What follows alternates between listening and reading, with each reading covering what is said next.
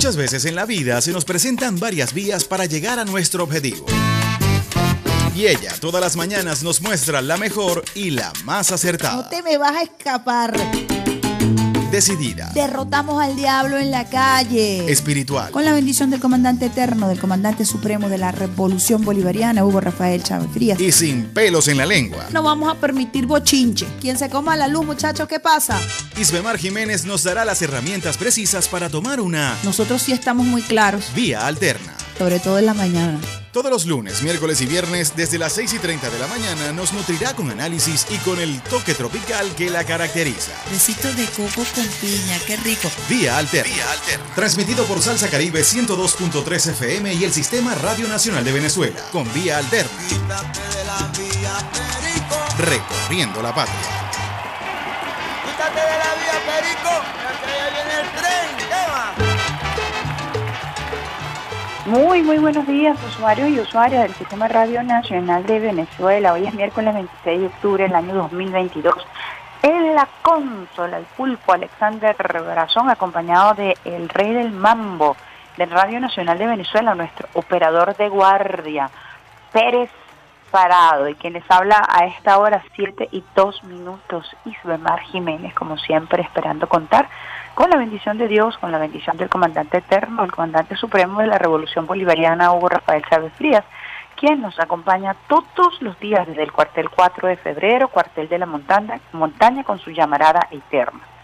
Llamarada que es escoltada por la gloriosa Milicia Nacional Bolivariana y por millones de venezolanos y venezolanas, quienes todos los días ratificamos nuestro juramento de lealtad. Hablamos de lealtad Hablamos de Eliezer Reinaldo Otaiza Castillo, el comandante Otaiza Castillo, hijo de San Blas, Valencia, Estado Carabobo. Ejemplo de lealtad absoluta al comandante Chávez, al pueblo, a la constitución de la República Bolivariana de Venezuela.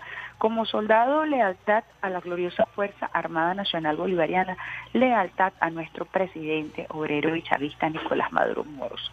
Les recordamos a los usuarios y usuarias que hasta ahora están en sintonía, que estamos transmitiendo desde Caracas, una del Libertador, Reina del Guaraira, Repano, una Caracas que amanece parcialmente nublada el día de hoy, bastante nublada el día de hoy.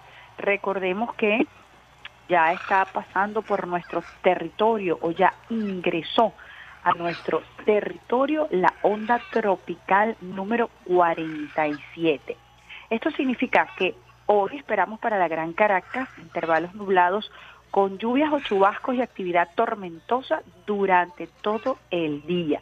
Durante la mañana prevalecen áreas nubladas con lluvias fuertes y tormentas eléctricas en los estados Zulia, los Andes centro-occidente, Barinas, Portuguesa, Llanos Centrales, centro norte costero, zona insular, Anzuategui, Amazonas, Bolívar y nuestro Esequibo. En horas de la tarde y noche se prevé fuerte desarrollo de nubosidad convectiva, con lluvias o chubascos, tormentas eléctricas y ráfagas de viento en gran parte del territorio nacional, siendo más intensas y frecuentes en el Zulia, los Andes, centro occidente, centro norte costero, nororiente, Guárico, Cojedes, Amazonas y Bolívar. Situación meteorológica originada por vaguada en la altura sobre el Caribe, al occidente del país y la onda tropical número 47 en su desplazamiento de oriente al centro. Sistemas que interactúan con la zona de convergencia intertropical. Así que pendientes, ya la onda tropical número 47 se encuentra en nuestro territorio. Alexander Brazón, por allí tenemos un audio de Mérida para compartir con los usuarios y usuarias del Sistema Radio Nacional de Venezuela, especialmente con nuestros usuarios de Mérida. Es un audio eh, que se transmitió el día de ayer, pero quisiera compartir con ustedes, usuarios y usuarias del Sistema Radio Nacional de Venezuela. Y es eh, un audio que nos hicieron llegar eh, desde la gobernación, restringido el paso vehicular entre las parroquias, esto es Estado Mérida, Jerónimo Maldonado, hasta bailadores del municipio Rivas Dávila, motivado a la gran crecida de las quebradas Juan Díaz, la barrotera y la batallera, las cuales son alimentadas por las fuertes lluvias que se generan en el páramo de Mariño, informó la alcaldesa Carla Pérez. para la gente del estado Mérida puntualmente este audio o para quienes pretendan eh, o tengan entre sus planes trasladarse al estado Mérida, compartimos el audio de la alcaldesa Carla Pérez que nos hicieron llegar anoche a las 7 y 48 p. Muy buenas noches. A esta hora, información de último minuto. Establecemos el contacto noticioso con la alcaldesa del municipio Rivas Dávila. Nos vamos al eje del Valle del Mocotíes. Carla Pérez, desde el municipio Rivas Dávila, alcaldesa. Buenas noches. La situación que se presenta a esta hora tras el desbordamiento de la quebrada La Batallera. Hay paso restringido en cuál el tramo para que los conductores tengan conocimiento y cómo está la situación en la zona. Adelante. Hola, buenas noches, Iván. Sí, como bien lo dices, tenemos el paso restringido en la troncal básicamente desde la playa, desde la parroquia Jerónimo Maldonado hasta la parroquia Bailadores. Eh, tenemos crecida en Quebrada La Cordillera, Juan Díaz y la quebrada Barrotera. Eh, estas tres quebradas surten o se surten de el páramo de Mariño y nos hacen también de conocimiento que tenemos lluvias muy fuertes y algunas afectaciones. Hasta estos momentos no tengo reporte de vivienda, pero sí reporte en la vialidad agrícola de la aldea Mariño. Alcaldesa, si es tan amable, por favor, disculpe usted que le interrumpa la entrevista. ¿Pudiese repetirse, fue el audio en algún momento, unos, eh, en unos segundos, el nombre de las tres quebradas que en este instante resultaron eh, con la crecida súbita del caudal por las fuertes lluvias, por favor? Sí, claro. La quebrada Juan Díaz, la quebrada La Barrotera y la quebrada La Batallera. Perfecto. Sí, ya, ya me comuniqué con nuestro gobernador Jason Guzmán, ya tengo orientaciones de él, vamos a esperar que baje un poco el caudal y que cesen un poco las lluvias para que la maquinaria comience con el despeje de las vías. En esa, esa vía eh, sería entonces entre estos, estas importantes parroquias, esperando pues a que cese un poco el cauce. ¿Sigue lloviendo fuertemente en el páramo de Mariño, alcaldesa? Sí, señor, tengo reportes de que en el páramo de, Mariño está lloviendo con bastante fuerza. Bueno, estas, como te venía explicando, estas son, justamente esa zona es la que surte estas quebradas que en estos momentos tenemos con esa fuerte crecida. Muchísimas gracias, alcaldesa Carla Pérez, en vivo y en directo desde el municipio Rivas Dávila, por la información que a esta hora de la noche está suministrando para los conductores que nos están escuchando y que en estos instantes se dirigen hacia el municipio Rivas Dávila. Iván Alfonso Rivera, nuevamente el contacto con los estudios centrales. Adelante, estimados colegas. Gracias por el reporte de Iván Alfonso desde el estado Mérida. Ya vemos allí que está restringido el paso por la parroquia Rivas Dávila. Allí nos informaba la alcaldesa Carla Pérez. Muy atentos a quienes viven en el estado Mérida y quienes hacen vida en la parroquia de Rivas Dávila. Muy atentos también en el estado Anzuategui. Luis Marcano ha estado informando a través eh, de las redes sociales, el gobernador de esta entidad.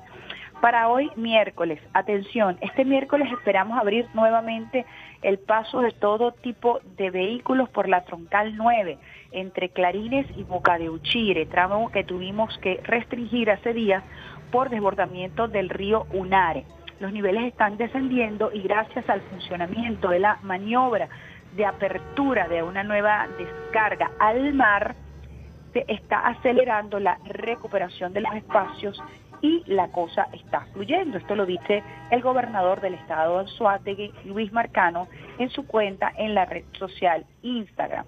También podemos eh, leer en Instagram, en la cuenta de Luis Marcano, del gobernador de Anzuategui, a las poblaciones de Clarines, Onoto y San Pablo, las tres parroquias más afectadas por desbordamiento del río Unare, no les falta alimento, ni medicamento, ni productos de aseo personal.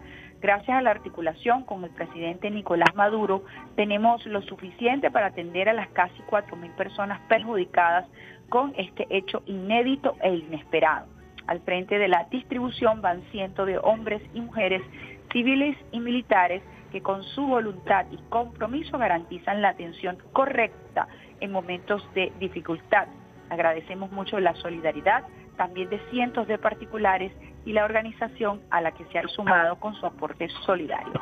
Vamos para adelante, eh, son las palabras de Luis Marcano en su cuenta en la red social Instagram, quien ha estado además compartiendo fotos, gráficas, videos, ha hecho live para mantener al pueblo de Anzuategui informado y también ha realizado varios contactos con eh, las radios y fundamentalmente con Radio Nacional de Venezuela. Nosotros estaremos muy pendientes del paso de esta onda tropical número 47 por el territorio nacional, eh, pasando por el oriente del país, aproximándose en las próximas horas al centro eh, de nuestra región eh, norte costera, específicamente aquí en el Distrito Capital. Así que estemos muy atentos y atentas a la información que les estaremos brindando a propósito de esta situación meteorológica y del impacto del, del calentamiento global que se refleja precisamente en todas estas ondas tropicales y las lluvias que hemos experimentado los venezolanos y las venezolanas.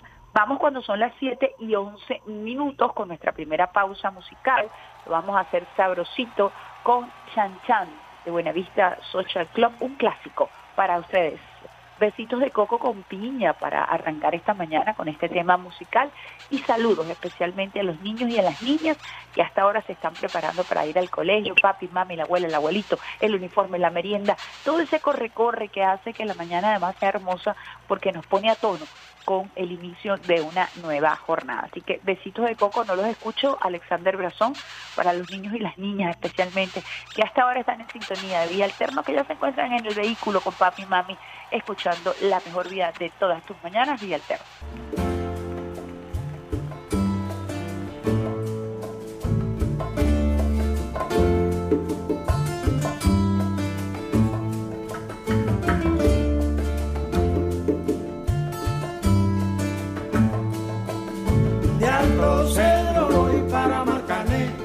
moi. Ouais.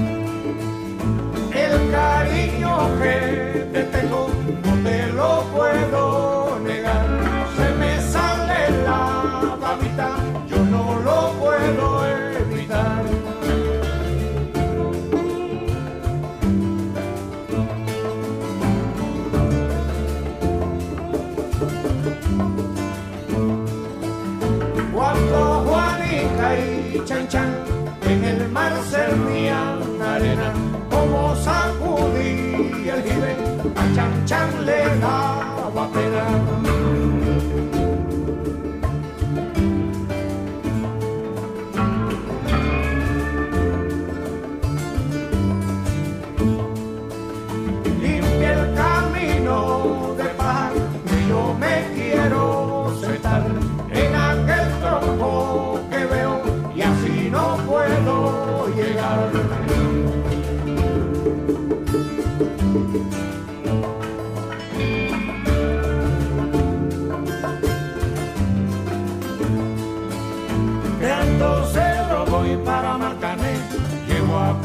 voy para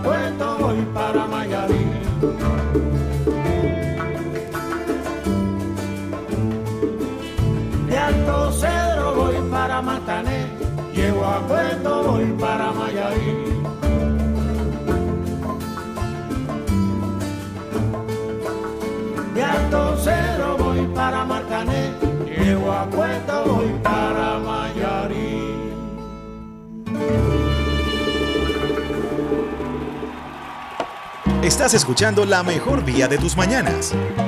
Vía Alterna. Vía Alterna. Con Isbe Mar Jiménez.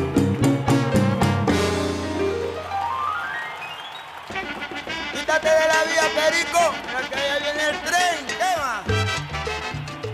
7 y 16 minutos en esta la mejor vida de todas tus mañanas, vía alterna, besitos de coco con piña para todos aquellos que están en sintonía del Sistema Radio Nacional de Venezuela. Puedes entrar en contacto con Vía Alterna y con toda la programación del Sistema Radio Nacional de Venezuela a través de nuestras redes sociales, RNB Informativa, en Twitter, RNB Informativa, también en Instagram, RNB Informativa en nuestro canal Telegram para que te llegue información directamente a la palma de tu mano. También puedes consultar información y escuchar nuestra señal streaming a través de nuestro portal web rnb.gov.be. Nuestras radios también como RNB Clásica, RNB Activa, que transmite a su vez vía alterna, cuenta con sus propias redes sociales, también pueden escucharse en streaming a través de nuestro portal web. Puedes escuchar toda nuestra programación y entrar en contacto con la mejor vida de todas tus mañanas vía alterna a través de nuestra señal streaming. En la consola, el pulpo Alexander Brazón preparando cafecito a esta hora aquí en Caracas haciendo bastante frío, con posibilidades de lluvia, cafecito directamente desde Río Caribe para el mundo con ese toquecito especial que le coloca clavito de especie, que le coloca Alexander Brazón y otras cosas más que no comparte porque son secretos de familia, pero que hacen de ese café el mejor café de el mundo. También allí están nuestras guacamayas, las guacamayas que nos acompañan allí todos los días en el Sistema Radio Nacional de Venezuela, Lina, Otaiza, Darío, allí ellas están siempre con su ruido revol revoloteando, con su alegría, especialmente a esta hora en la mejor vía de todas tus mañanas, buena música, mejor información, escuchábamos Chan Chan, un clásico de Buenavista Social Club para arrancar la mañana. Estábamos comentando el tema climatológico y se nos pasó leerles, les voy a leer a esta hora, un hilo que colocara Naún Fernández, el jefe del gobierno del distrito capital, capital por las afectaciones. Estoy hablando como tú, Alexander Brazón, capital. Se me ha pegado el orientar, chico. Naún Fernández, instalamos una carpa para la atención de las familias afectadas por las lluvias en el bloque 50 de la parroquia 23 de enero. Los tres niveles de gobierno se han activado para la prevención y protección del pueblo ante la onda tropical número 47. Caracas tiene cuatro zonas de riesgo inminente y 494 zonas de alto impacto. Nuestros equipos se desplegaron en cada parroquia para garantizar acciones previas y varias instituciones del Estado se encuentran garantizando la segunda fase de nuestro plan estratégico. Por instrucciones del presidente Nicolás Maduro Moros y para la seguridad de nuestra gente se activará la fase 3, que es demoler las casas afectadas. Asimismo, presentaremos nuevas propuestas para la construcción de obras de mitigación de riesgos. Información que ofrece Naún Fernández a través de su cuenta en la red social Twitter, arroba J. Fernández. Muy atentos y atentas a estas cuentas eh, en la red social Twitter, en la red social Instagram, la cuenta del almirante en jefe Remigio Ceballos, quien lleva no solamente el sistema de riesgos, sino todo lo relacionado con eh, la meteorología, Sistema Nacional de Gestión de Riesgo, muy importante en este momento, prevenidos todos ante el paso de la onda tropical número 47 que ya se encuentra en nuestro territorio. Un tema que nos toca hablar, muy importante, una efeméride, está muy vincula, vinculada al sentir del pueblo. Más allá que usted sea creyente o no, más allá de la religión que usted profese, hoy está cumpliendo años un gran venezolano. 158 años del beato José Gregorio Hernández. Para quien lo quiera ver desde el punto de vista religioso, desde el punto de vista espiritual, un hombre que tiene fieles seguidores, no solamente en Venezuela, sino en toda América Latina. Sin embargo, hoy yo quisiera destacar, así como hablamos eh, de eh, el guerrillero heroico, cómo desde esa figura se desprende el modelo del médico comunitario, nosotros tenemos que destacar la trayectoria, médica y científica de José Gregorio Hernández. Un gran legado que a veces se invisibiliza eh, por su acción religiosa, por su vocación y por su fe.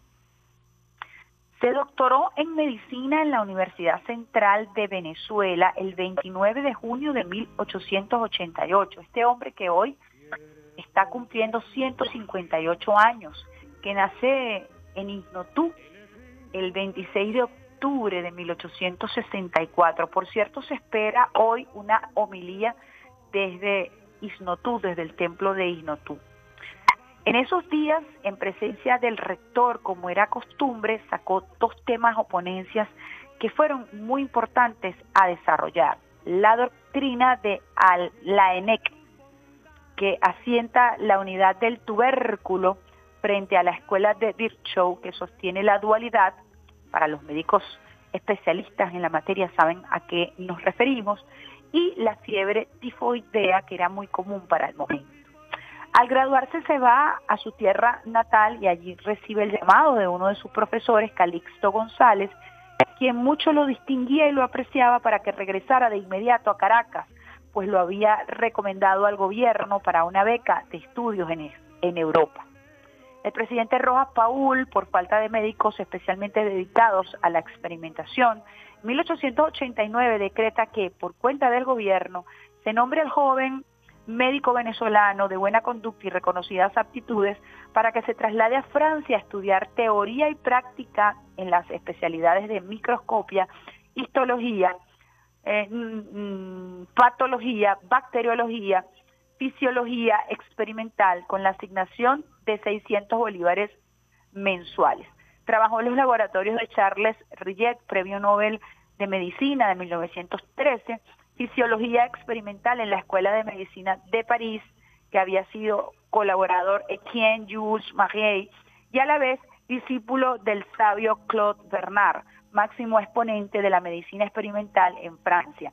Con Matías Duval, histología y embriología, y con el eminente Isidore Strauss, que había sido discípulo de Emil Rox y Charles Chamberlain, quienes lo eh, fueron a ver a Luis quienes le llevaron a ver a Luis Pasteur en bacteriología.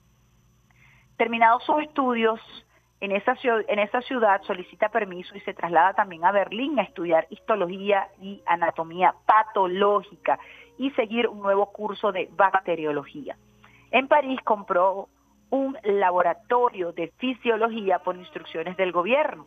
Terminado con brillo y éxito su misión en Europa, regresa a la patria en 1891 y el gobierno eh, de Anduesa Palacios eh, lo toma en cuenta para formar un nuevo laboratorio y decreta la creación de los estudios de histología, fisiología experimental y bacteriología a cargo de José Gregorio Hernández, quien fungiría como director. Simultáneamente es nombrado catedrático de las asignaturas y en noviembre, en presencia del rector doctor Elías Rodríguez, toma posesión del cargo y presta juramento de ley. Pocas personas para esa fecha podrían haber alcanzado tal grado de disposición para emprender una amplia tarea científica. Su obra cumbre en el terreno de la ciencia lo coloca como un máximo representante de la investigación y esto sería que se convertiría en el gran maestro de la medicina nacional fue su obra docente, la de maestro insigne, que supo ser inspiración y símbolo para las legiones de discípulos que se enaltecieron con su sabiduría, decoro y honestidad en todos los rincones de Venezuela. Es entonces cuando comienza la enorme y fecunda labor del doctor José Gregorio Hernández. Sus actividades son desde entonces múltiples, supo ser a la vez, sin dejar de ser el mismo científico connotado, profesor erudito, investigador infatigable, filósofo, filósofo, artista de refinada sensibilidad, ciudadano intachable, era un sabio casi desde niño. Este bien logrado conjunto de su eh, particular personalidad lo lleva con sobrada razón a ocupar un puesto prominente entre sus contemporáneos y a ser una referencia ejemplar en cuanto al desarrollo de la medicina en nuestro país. Considerado en la historia de los estudios médicos en Venezuela, tres fechas importantes eh, que tienen que ver precisamente con su formación y nos deja un legado insuperable en cuanto a su disposición para aplicar elementos de la filosofía en, la aplicación de la metodología científica. Su curioso espíritu siempre ha habido de la verdad, lo llevaron desde un principio al campo de la experimentación y comienza, y comienza a comprobar eh, algunas teorías que presenta en el primer Congreso Médico Panamericano de Washington en 1892.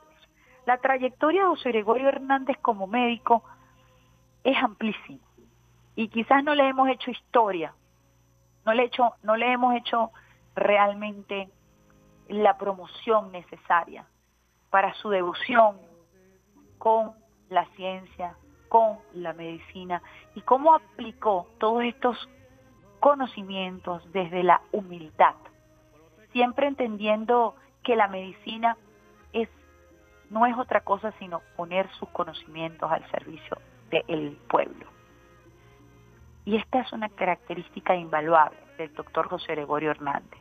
Este texto que compartí con ustedes está redactado de manera enrevesada. Sin embargo, tenemos la misión de buscar información que nos hable de su trabajo en la microbiología, que nos hable de su trabajo en la investigación científica, en la aplicación de la filosofía para la creación de nuevos eh, métodos científicos, de la medicina experimental que desarrolló y otros tantos trabajos que se encuentran disponibles para que los estudiantes de medicina y para que el pueblo en general entiendan las grandes virtudes de este hombre que incluso tuvo el desprendimiento, el estoicismo de, buscar a través de su fe y a través de su religiosidad, una manera eh, diáfana de poder aplicar estos conocimientos a todos sus compatriotas. Hay, hay un solo hombre, José Gregorio Hernández es un hombre, un íntegro ser humano, un profesor, un docente, que dedicó su vida completa al servicio de los demás. Y por eso se lo comparto a ustedes, usuarios y usuarias, más allá de su religión, de su tendencia política, a los agnósticos, a quienes no creen en los santos. José Gregorio Hernández es ejemplo de virtudes para cualquier ciudadano, para cualquier compatriota y para cualquier médico y para cualquier científico que trate de mercantilizar su conocimiento, por más elevado, por más técnico, por más perfecto que, eh, que sea.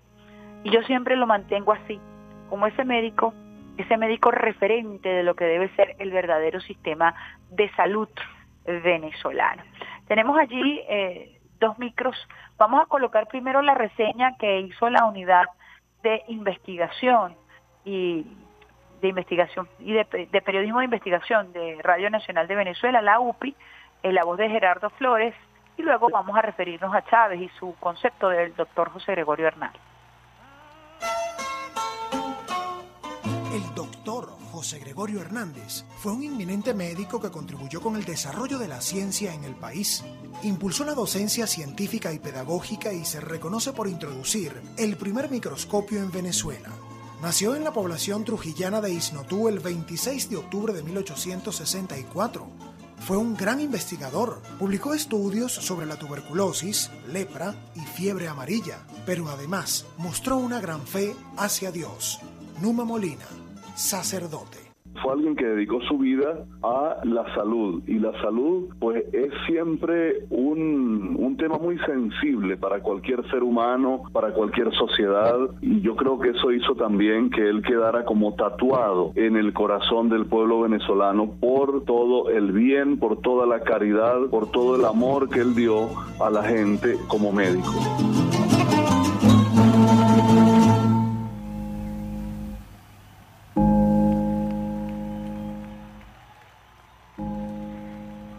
Hermoso es eh, utilizar tus talentos para ponerlos al servicio de la humanidad, para ponerlos al servicio de tus compatriotas. Eh, ahí tenemos de fondo un tema de Daniel Santos, Santos José Gregorio. Imagínense la trascendencia de este hombre que logró inspirar a cantantes, a, músicos, a compositores, a artistas, asombrados y maravillados con su trabajo, con su legado, como le decía, con su desprendimiento, con su estoicismo.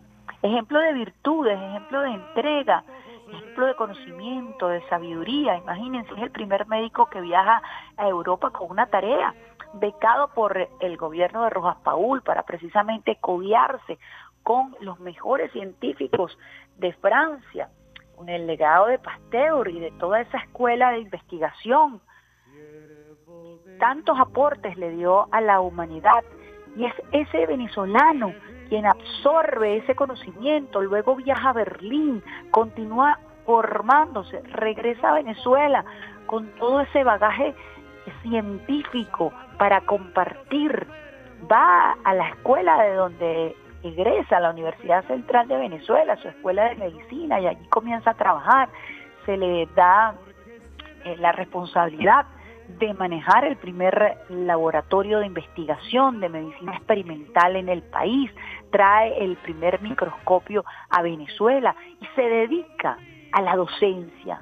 No se dedica a montar una clínica privada o no se dedica a utilizar este conocimiento que le había brindado el Estado venezolano con una beca, sino que se dedica a la docencia, a la formación precisamente de nuevos médicos.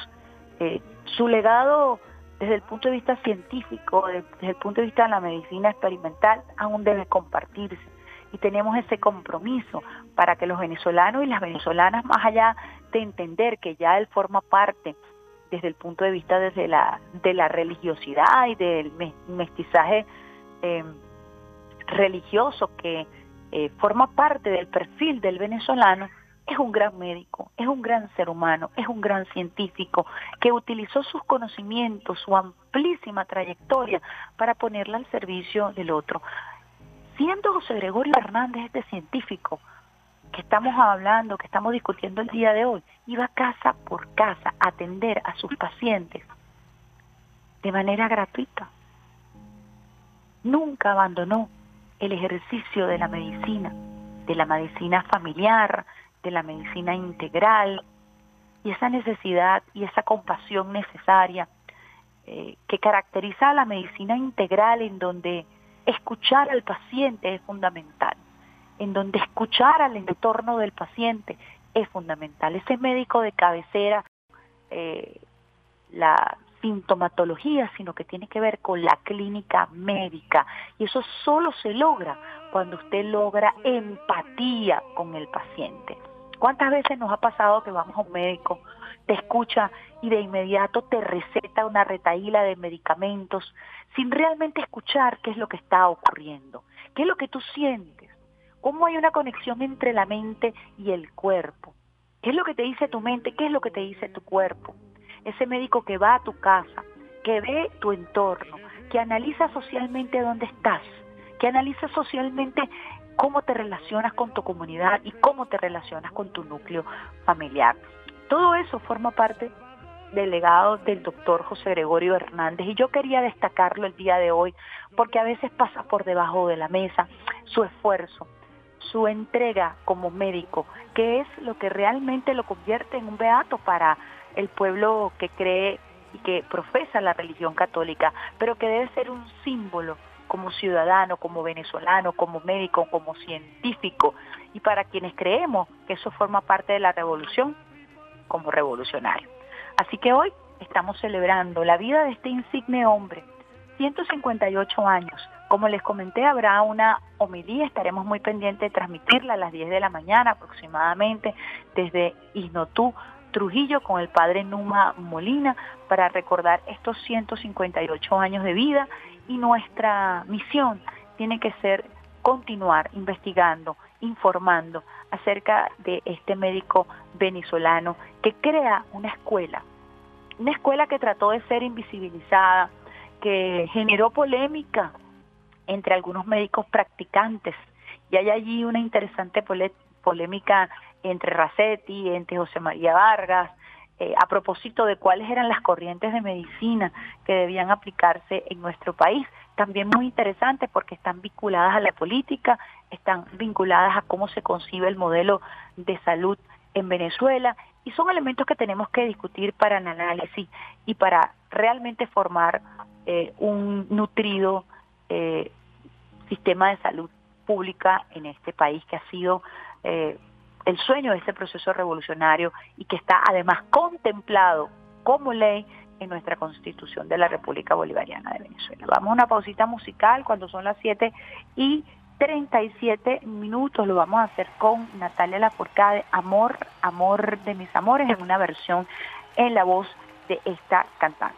Poniendo la mano en el corazón, quisiera decirte al compás de que tú eres mi vida y no quiero a nadie más que a ti poniendo la mano en el corazón. Quisiera decirte al compás de que tú eres mi cielo.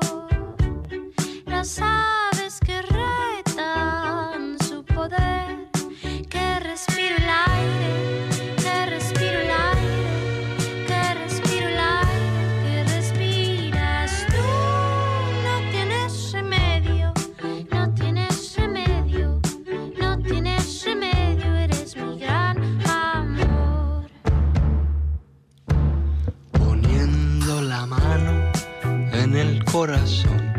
quisiera cantarte toda una canción que tú eres mi cielo. Eres mis consuelos. Que respiro el aire que respiro el aire que respiro el aire que respiras tú. No tienes remedio no tienes remedio no tienes remedio, eres mi gran amor. Amor de mis amores, sangre de mi alma. Regálame las flores de la esperanza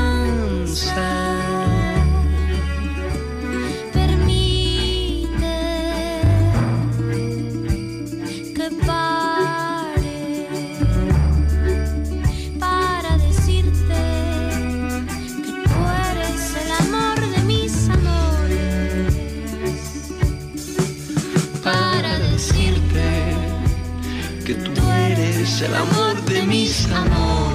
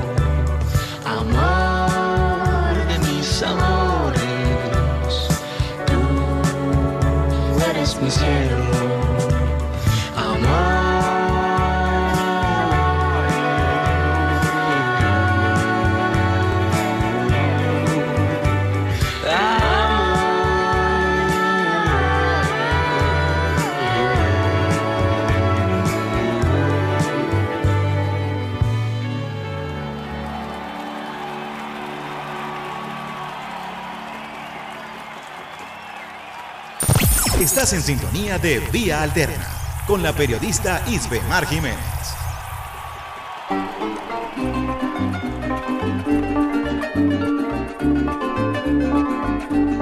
santo del pueblo, el santo José Gregorio. Oh doctor José Gregorio, José Gregorio, siervo querido de Dios. El proyecto de Cristo, bienaventurados los pobres, que de ellos será el reino de los cielos, la igualdad, la libertad, justicia social, el amor entre nosotros, una sociedad llena de amor, de fe, de trabajo, donde nadie sufra. José Gregorio devoto, anda devoto lo llevo en mi corazón.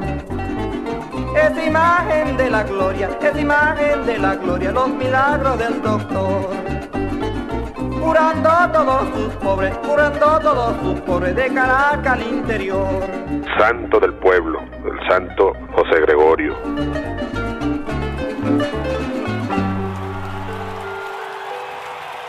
Les debíamos de Chávez a propósito del cumpleaños número 158 del doctor José Gregorio Hernández. Cuando son las 7 y 42 minutos, continuamos en la mejor vía de todas tus mañanas, vía alterna, el pulpo Alexander Brazón en la consola.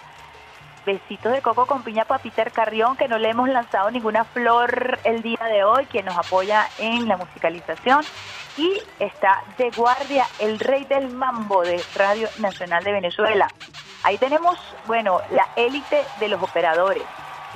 Nada más y nada menos que Alexander Brazón y el rey del mambo. El, el pulpo y el rey del mambo, eh, Pérez Prado. Rafael Pérez Prado allí está acompañando a este equipo en la mejor vida de todas sus mañanas, eh, vía alterna 7 y 43 minutos. Les habla Isbemar Jiménez. Hoy, miércoles 26 de octubre, recordando a José Gregorio Hernández. Información importante a esta hora, eh, desarrollo de las primeras páginas de las redes sociales, eh, de toda la forma de comunicarse de toda la comunicación digital y también de los medios tradicionales. Jefe de Estado anunció la creación del Centro Oncológico Integral para la Mujer en Venezuela. El presidente de la República, Nicolás Maduro, anunció en el acto de celebración del Día Nacional del Socialismo Feminista la creación de un centro oncológico integral para la mujer, a fin de brindar la atención de salud integral oportuna y gratuita. Eh, por otra parte, la diputada de la Asamblea Nacional, María León, durante la actividad agradeció el apoyo que el gobierno bolivariano le ha otorgado a las luchas de las mujeres venezolanas, porque al comienzo de la revolución no se visibilizaba la mujer combatiente y revolucionaria. Ha sido solo con la revolución y su progreso que esto ha sido posible. León afirmó que el presidente de la Asamblea Nacional, Jorge Rodríguez, creó una comisión especial para estudiar las causas del machismo y proponer las herramientas para su erradicación, pues el origen de la violencia de género se encuentra en una sociedad violenta. También el presidente Nicolás Maduro Moros, en el marco de esta actividad, el día de ayer, eh, indicó que fueron aprobados recursos para las mujeres emprendedoras de todo el país el presidente de la República, Nicolás Maduro, aprobó la asignación de 16 millones 209 mil para la atención eh, de proyectos de 5.296 mujeres, esto es bolívares, ¿no? emprendedoras en todo el territorio nacional. Estos recursos destinados para el desarrollo de las emprendedoras del país fueron anunciados durante el acto de celebración del Día Nacional del socialismo. El jefe de Estado destacó que el 61% de los proyectos de emprendimiento del país lo encabezan las mujeres. Ellas son las grandes emprendedoras. El mandatario nacional encargó a la vicepresidenta ejecutiva, Delcy Rodríguez, para que esté al frente de todos los planes para atención de las enfermedades que más atacan a la mujer mm, venezolana. Otras acciones anunciadas por el presidente Nicolás Maduro Morozón, la instalación de mesas técnicas de emprendimiento de las mujeres con los motores económicos productivos, la asignación de 16 millones 209 mil bolívares para la atención de 5.296 mujeres emprendedoras, aprobación de 830 mil bolívares para la realización de 335 ferias territoriales para la comercialización de los productos de las emprendedoras, asignados 547.800 bolívares para la creación de la red territorial de tiendas de mujeres productivas, creación de siete centros de atención y formación integral de la mujer, adquisición de 20 unidades móviles para la atención ginecológica y dotación para centros de unidades médicas, ampliación de Farma Mujer para asegurar el acceso a los medicamentos y productos farmacéuticos, renovación del programa de entrega de ayuda de contención emocional y psicológica para pacientes oncológicas, creación impuesta en marcha de campaña comunicacional permanente de prevención y formación en televisión, radio, medios digitales dirigida a toda la población femini, em, de féminas de 15 años en adelante. Creación del Centro Oncológico Integral para la Mujer. Esta información la puede conseguir usted en nuestro portal web rnb.gov.be. Ayer también hubo actividad parlamentaria muy interesante eh, porque allí se reafirmó todo este andar de la recuperación de las relaciones colombo-venezolanas, aprueba Asamblea Nacional acuerdo en respaldo de relaciones diplomáticas entre Colombia y Venezuela, la Asamblea Nacional aprobó por unanimidad el proyecto de acuerdo en respaldo y restitución de las relaciones diplomáticas entre Colombia y Venezuela. De esta manera se ratificó lo firmado el pasado 21 de octubre del 2022 en el puente internacional Simón Bolívar. Así lo indicó el presidente de la Asamblea Nacional, Jorge Rodríguez, desde el Palacio Federal Legislativo durante la sesión ordinaria en ocasión del acuerdo que fue presentado por el diputado Julio Chávez. Aquí está el acta de nacimiento de un nuevo futuro entre Venezuela y Colombia. Se instalaron comisiones de trabajo para atender situaciones que afectan a nuestras fronteras, expresó la máxima autoridad del Poder Legislativo.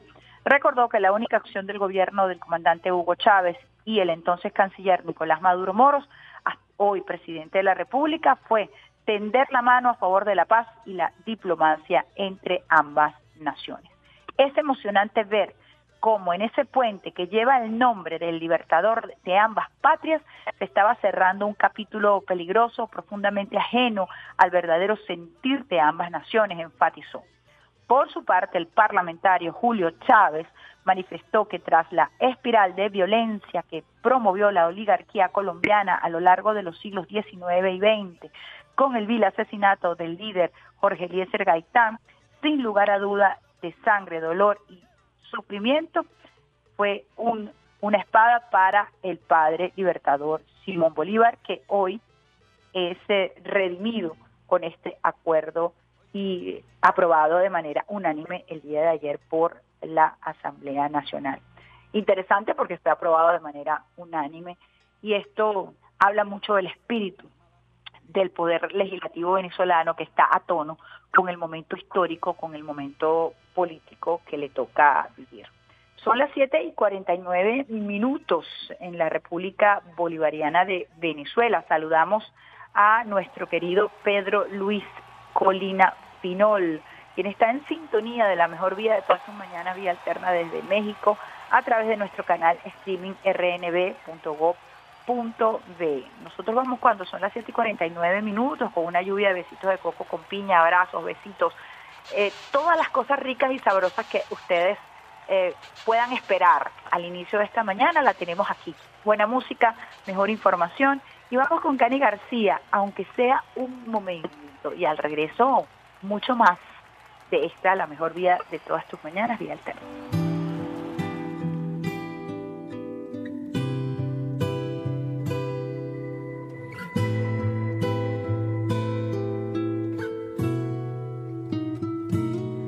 Caminar con la luz apagada, sin sentir que debo fingir como estoy. Quiero andar descalza por toda la casa y llorar la pena y en mi habitación. Ignorar llamadas de los que me salvan, no es que no me alivien todo este dolor, el silencio es justo lo que a veces falta. Quiero estar conmigo. Déjame quedarme sola, deja que la vida dé un portazo al pecho y deja que se me haga todo lo que yo cuide por tanto tiempo. Déjame llorar la pena y sentirme viva cuando al fin he muerto. Solo gozaré del tope si viví en el fondo, aunque sea un momento, aunque sea un momento. Elegí la ropa sin pensar en nadie, esa camisa vieja que tanto estiró. Y voy del sofá a la cama sin ducharme. Hoy puse mis culpas a tomar el sol. Dejé un cartelito puesto en la ventana. Le puse cerrado por reconstrucción. Y aunque sé que todo cambiará mañana, quiero estar conmigo. Quedarme sola, deja que la vida dé un portazo al pecho. Deja que se me haga añicos todo lo que yo cuide por tanto tiempo. Déjame llorar la pena y sentirme viva cuando al fin he muerto. Solo gozaré del tope si viví en el fondo, aunque sea un momento, aunque sea un momento.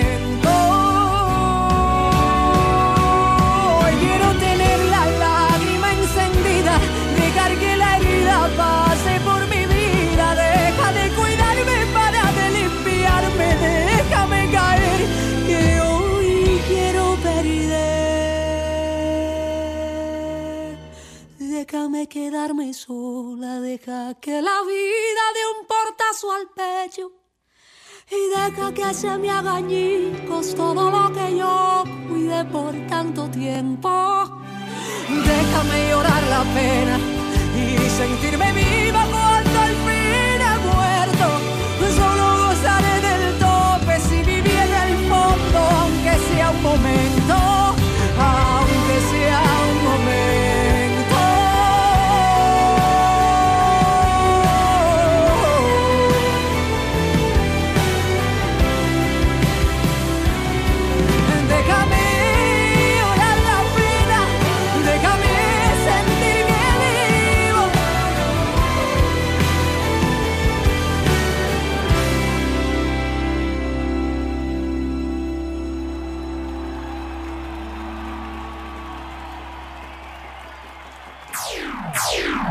Estás en sintonía de Vía Alterna por Salsa Caribe 102.3 FM y el Sistema Radio Nacional de Venezuela.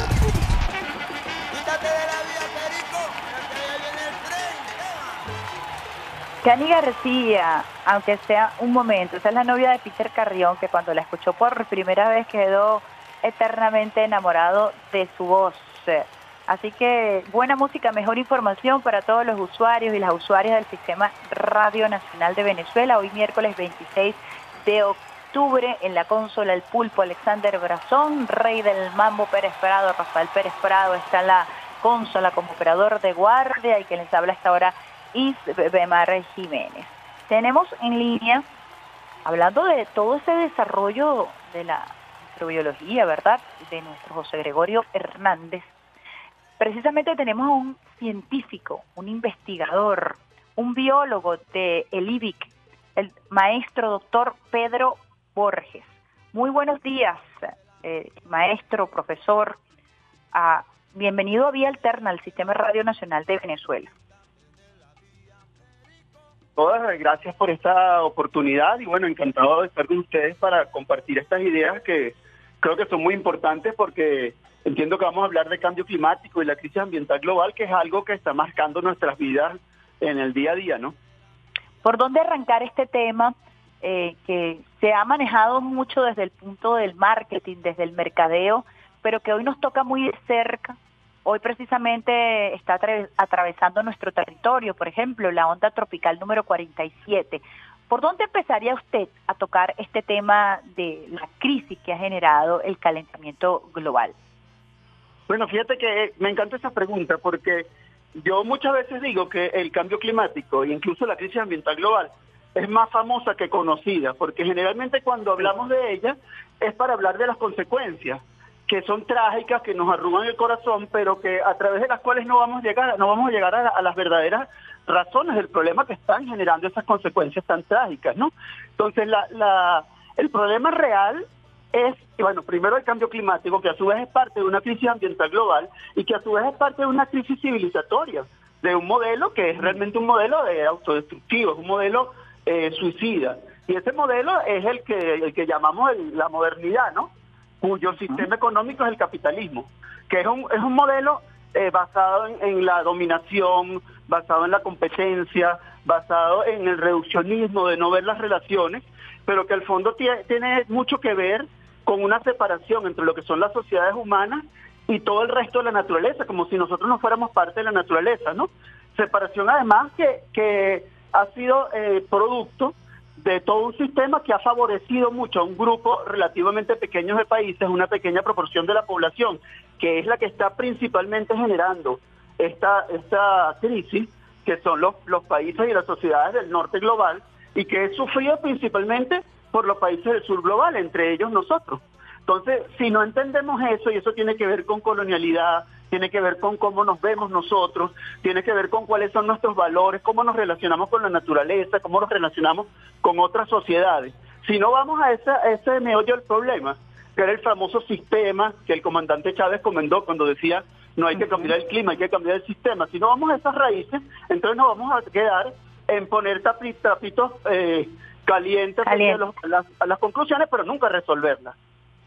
Fíjese que usted ha mencionado varios temas que son muy interesantes y cuando lo verbaliza uno no deja de reflexionar. Un modelo civila, civila, civili- ¿cómo es? de civilidad. pues. De civilización, pues es la forma es de la que, lo que civilización. nos ¿Cómo concebimos a la normal. civilización, verdad? ¿Perdón? ¿Y usted cómo concebimos nosotros la civilización bajo este modelo de capitalismo, no? La separación del hombre con la naturaleza. ¿En qué punto ocurre esto? ¿Cómo es esto posible? ¿Cómo es que nosotros nos hemos enajenado de la naturaleza? Bueno, eh, eso es, eh, mira, es un proceso que hay que entenderlo como un proceso histórico y, y geográfico, o sea, geohistórico, geopolítico, que tiene sus raíces probablemente en, en, el- en la invasión de América, en el mal llamado descubrimiento de América, ¿no? En 1492, Europa, que, que, está, que no es el centro del mundo, que no es el lugar más desarrollado del mundo tampoco, eh, quiere, quiere eh, de alguna forma generar una supremacía mundial y entonces eh, lo que se le ocurre es ir buscando otros sitios que saquear directamente, que robar. Y entonces eh, en ese momento encuentra América, no la descubre, aquí ya había muchas personas, pero ellos la encuentran y entonces como que eh, se reflejan en los otros, los consideran inferiores y ahí empieza todo un toda una forma de organizar el mundo donde ellos se justifican a sí mismos, ¿ves? Donde el, el hombre blanco, europeo, cristiano, es considerado como el centro de la creación y todo lo demás es considerado como un como una especie de, de- de recurso para ellos. Y incluso la, naturaleza, las mujeres, las- los conocimientos indígenas, otras prácticas eh, religiosas, otras cosmovisiones, son todas dejadas de lado o consideradas como superstición, como tradición, como sí, como tradiciones ancestrales, pero no presentes. Y eso, eh, todo eso que estoy diciendo, que parece una una especie de, de dirección filosófica, se manifiesta en cómo funciona el mundo hoy en día. Por ejemplo, te digo un dato nada más, de todo el exceso de emisiones que tenemos en la atmósfera que están generando este, este problema del cambio climático, esta crisis climática, el 92% viene del norte global, que tiene apenas a- el 10% de la población. O sea, en la práctica me refiero a cosas concretas que Así tienen es, raíces números. en una visión filosófica y en un proceso histórico. Eso es muy interesante porque ha habido recientemente eh, una desnudez en torno al debate. Se ha buscado sincerarlo y usted mencionaba, eh, por ejemplo, el discurso del comandante Chu- eh, Hugo Chávez en la cumbre de Copenhague, donde él ya se planteaba eh, y desnudaba este argumento que usted hoy ha presentado muy bien y que pareciera estar divorciado de la ciencia en tanto es un relato histórico y resulta que una cosa va de la mano con la otra, porque no podemos separar eh, todo lo que ha sido el devenir histórico del desarrollo de un modelo científico, incluso de investigación, que ha justificado el desarrollismo. ¿no? Usted como investigador eh, que ha estudiado el tema, ¿cuáles son los retos, cuáles son los desafíos eh, que se nos presentan una vez que se desnuda esta verdad, una vez que se presenta realmente cuál es el panorama, por lo menos para nuestros pueblos? Mira, el, el resto es múltiple y, y tiene muchas, eh, como muchas vías de acción. Primero, realmente no se ha desnudado como quisiéramos. Es decir, eh, sí, se le están viendo las costuras y muchas personas eh, están viendo las cosas y lo están diciendo, pero para la mayoría de la población eso sigue estando muy poco claro. A veces por ingenuidad y a veces por intereses. O sea, en las negociaciones internacionales, por ejemplo, en el 92 cuando se firma la Convención de Cambio Climático, los países del norte global aceptan una responsabilidad porque no se dan cuenta de la magnitud de esa responsabilidad, pero cuando se empiezan a dar cuenta, son 20 años de negación, donde cada vez están tratando de divorciarse más de todo lo que está pasando. Y además, fíjate, eh, cuando yo digo que son múltiples dimensiones, hay una dimensión internacional que es muy importante, que es, oye, es como eh, eh, sacudir al mundo, hacer todo lo posible, formar alianzas para que esa visión realmente, primero, sea comprendida, pero sobre todo, para que las responsabilidades que se derivan de esa situación sean asumidas, porque es un proceso histórico porque tiene sus raíces en el pasado, pero es un proceso totalmente presente, digamos, un proceso presente con raíces en el pasado, no es un proceso histórico olvidado, ¿no? Por otro lado, internamente, bueno, nosotros sí tenemos que tomar una serie de medidas, o sea, nosotros necesitamos primero adaptarnos, que es reducir la, vulnerabilidad, para eso tenemos que hacer muchas cosas, y después empezar a empezar, no, prepararnos para lo que llaman pérdidas y daños, que son las consecuencias, los impactos negativos, que por más que reduzcamos la vulnerabilidad, lo vamos a sufrir.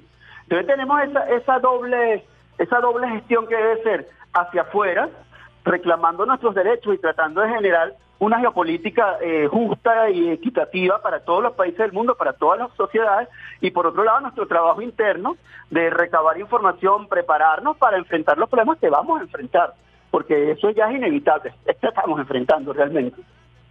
Es inevitable, es irreversible.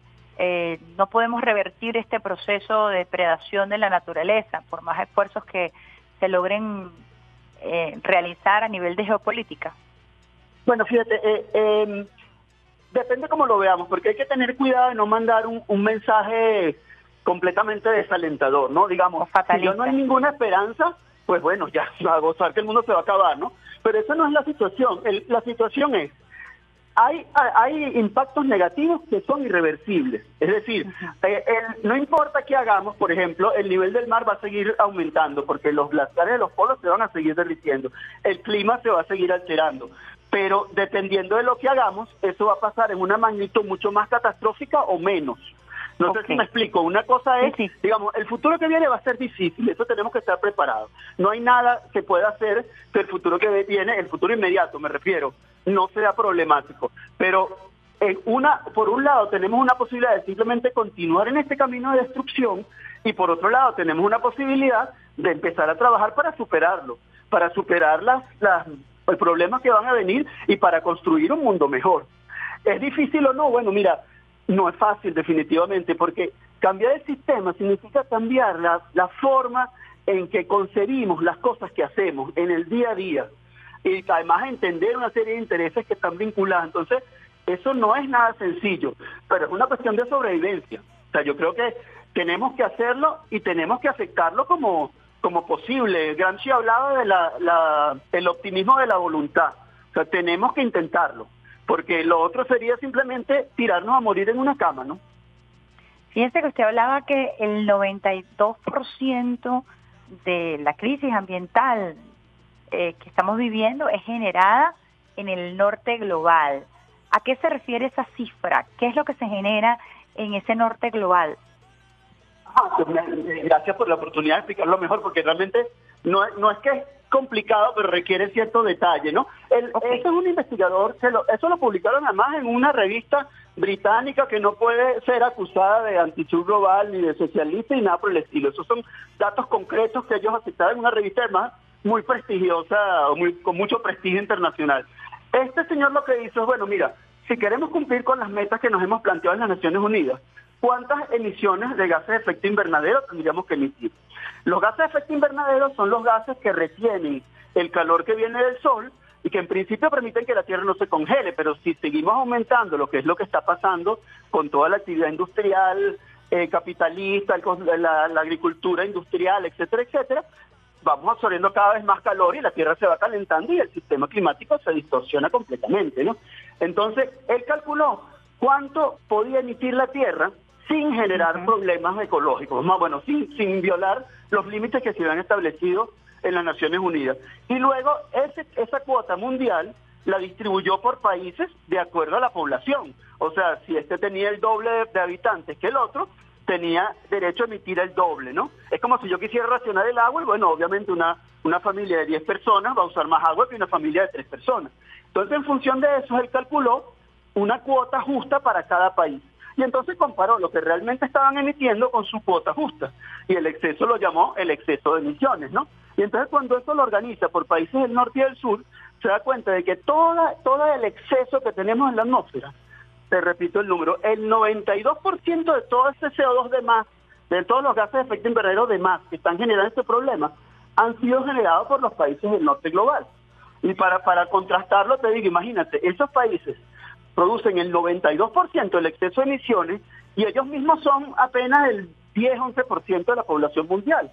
Es una desproporción completa.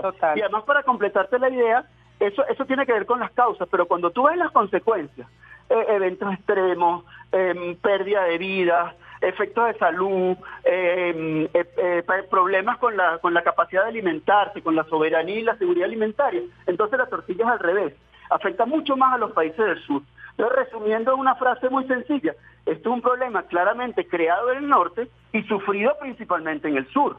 Y la, lo, que, lo, que, lo que nosotros reclamamos en las negociaciones es que eso se asuma y que el norte global simplemente acepte su responsabilidad. O sea, igualito que si un carro viene y me choca la casa y me tumba la puerta, debería pagarme la reparación. Bueno, igualito los países del norte global deberían pagar con tecnología, con recursos, con formación por el efecto negativo que ellos están causando.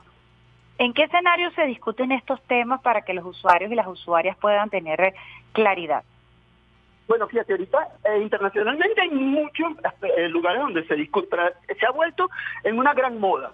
De hecho, a veces es, mm, es como peligroso porque también hablan del como el lavado verde. Ustedes tienen que haber visto montones de productos que se dicen ecológicos y tal. Y, eso por eso él hablaba mucho del mercadeo que tiene que ver con el tema ecológico, que no es otra cosa sino una fachada para hablar de un capitalismo verde, capitalismo ecológico y edulcorar un poco el tema, ¿no?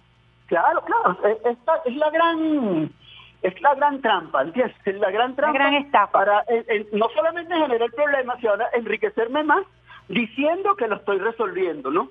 Ahora, tú me decías que dónde se discute. El principal lugar donde se discute esto es en las Naciones Unidas, en la, la convención, eh, existe una, un acuerdo internacional que es así como un nivel, como si fuera como de ley orgánica pero internacional, que se llama la Convención Marco de las Naciones Unidas sobre Cambio Climático.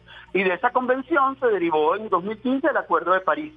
Entonces, eh, anualmente los países se reúnen a discutir alrededor de la implementación de ese acuerdo. Sin embargo, bueno, aunque yo sí eh, definitivamente creo que es mejor que exista y que existen esos espacios, porque en algún momento, en algún lugar tenemos que hablar, el progreso ha sido realmente muy pequeño. Y además estas crisis como la de la pandemia y la guerra entre la OTAN y, Rusia en Ucrania han desnudado, como tú decías, mucho de la hipocresía. Porque fíjate, muchos de estos países europeos eh, se, las, se las daban de verde, pero en lo que les dijeron que tienen que eh, pasaba un poquito de frío en el invierno y usar los abrigos, ahí empezaron a pensar en carbón, en todas esas cosas que supuestamente ellos no iban a usar nunca. Entonces es muy fácil ser ambientalista cuando tú no estás dispuesto a sacrificar ninguna de tus, de tus comodidades, ¿no? ¿Cuál ha sido la postura de Venezuela para los usuarios y las usuarias que están sintonizando vía alterna a esta hora? Estamos hablando con el profesor biólogo del IBIC, Pedro Borges. ¿Cuál ha sido la postura de Venezuela en estos foros internacionales a propósito de esa realidad que usted está planteando y la necesidad que tienen los pueblos del sur eh, de exigir eh, que también se respete su derecho a la vida y su derecho a la autodeterminación, en tanto estos países del norte terminan afectando eh, las condiciones climáticas, como lo estamos viendo hoy en Venezuela, pero también el acceso a los alimentos, el acceso al agua en algunos casos o las inundaciones en otras. Bueno, mira, la posición central de Venezuela es que la, toda la gestión de la crisis tiene que hacerse en función, por supuesto, del conocimiento científicos, tradicionales, todos los conocimientos que nos puedan servir, pero sobre las bases de la justicia. La, Convención Marco, esta que les comentaba, Convención Marco de las Naciones Unidas sobre Cambio Climático, cuando se firma en el 92, tiene un principio eh, clave, fundamental, que es el de responsabilidades comunes pero diferenciadas. Es como decir, todos tenemos algo que hacer, pero ustedes tienen mucho más que hacer que nosotros porque ustedes son, refiriéndome a los países del norte, ustedes son los que han generado el problema. O sea, yo siempre pongo el ejemplo, es como que imagínate que en una plaza en tu, en tu barrio tú tiraste un vasito de café porque no te diste cuenta o porque te distrajiste y otro tiró tres potes de basura, o sea, un camión de basura. Oye, sí, hay que colaborar para limpiarlo, pero obviamente las responsabilidades son diferentes, ¿no? Entonces, ese, ese es el, centro de las posiciones. Bueno, ¿qué otras cosas? Bueno, hacia un mundo multipolar, hacia donde no haya una sola eh, potencia o país que está decidiendo todo, hacia eh, más, incluso principios de la convención, como el derecho al desarrollo. Esa es una palabra eh, delicada porque hay que ver qué entendemos por desarrollo. Pero ellos no nos pueden, ellos no nos, independientemente de que nosotros entendamos por desarrollo, ellos no nos pueden pedir a nosotros que sacrifiquemos nuestro desarrollo porque ellos consumieron el espacio atmosférico que también a nosotros nos correspondía porque muchas posiciones que vienen del norte, que es ese, eso que muchas veces, que muchos están llamando ahora ecofascismo, es nosotros consumimos todos los recursos y ahora ustedes no pueden consumirlos, porque nosotros ya los consumimos. Oye, no, o sea, ustedes tienen de alguna forma que compensar por eso que hicieron para que todos podamos alcanzar un nivel de vida. ¿Cuál es el gran terror del, del norte global? Que la China, que China, que la India eh, busquen los mismos, la misma forma de desarrollo que ellos han tenido, porque ellos saben que el planeta no tiene recursos suficientes para que toda la población, para que cada ser humano de la población viva, como vive un gringo, como vive un europeo, el mundo no tiene recursos. Entonces, en vez de decir, bueno, tenemos que nivelarnos, y ojo, eso no quiere decir eh, vivir peor, quiere decir cambiar la condición de lo que es vivir bien. O sea, ¿por qué tenemos que estar cambiando celulares cada año? ¿Por qué tenemos que, andar con carros por todos lados? ¿No sería mejor tener sistemas de transporte? Etcétera, etcétera. Eh, la agricultura industrial, por ejemplo, la agricultura industrial con sus transgénicos, con sus pesticidas, etcétera, está envenenando la tierra. Y además la mayor cantidad de la comida que produce o se pierde o sirve para papitas fritas y otras cosas que no bien lo que hacen afectando la salud. ¿Por qué no pensar en otros sistemas agrícolas, agroecológicos, eh, inspirarnos en los sistemas indígenas de agricultura, que nos permitirían vivir muy bien en armonía con la naturaleza de la cual formamos parte, ¿no? Nosotros en Venezuela entonces tenemos un trabajo muy arduo que hacer, eh, que se viene haciendo también a través del Ministerio de Ciencia y Tecnología, que tiene que ver con la descolonización del pensamiento. Ustedes como investigadores, como científicos, ofrecer algunas eh, propuestas, pero también vincularse a los saberes ancestrales, eh, que es muy interesante combinar estos dos conocimientos, los saberes ancestrales más la ciencia, que ustedes muy bien manejan, en función de eso, de salvaguardar la vida, de garantizar el acceso al alimento, eh, porque finalmente estamos hablando, yo lo escuchaba a usted y aterrizamos al inicio de esta conversación, ha habido una política de saqueo en contra de nuestros pueblos que se manifiesta a través de ese desarrollismo, que es que yo te quito el agua, yo te quito la tierra fértil, yo te vendo semillas transgénicas y en fin, te voy este, desmoronando tu posibilidad del buen vivir, ¿no? Claro, sí, exactamente. Y bueno, fíjate cuando yo te decía las características de este modelo civilizatorio, de ese sistema, yo te hablaba de la, de la dominación, la separación de, la, de las sociedades humanas, de las comunidades humanas y la naturaleza. Bueno, parte de eso también es lo que llaman los filósofos la hegemonía epistémica, que es esas palabras grandotas, pero lo que es episteme tiene que ver con conocimiento, ¿ves? Y hegemonía tiene que tiene que ver con, con el, el como la dominación de un grupo. Entonces, así como considerar que la ciencia moderna es la única que produce conocimiento importante. Todas las demás no, importan.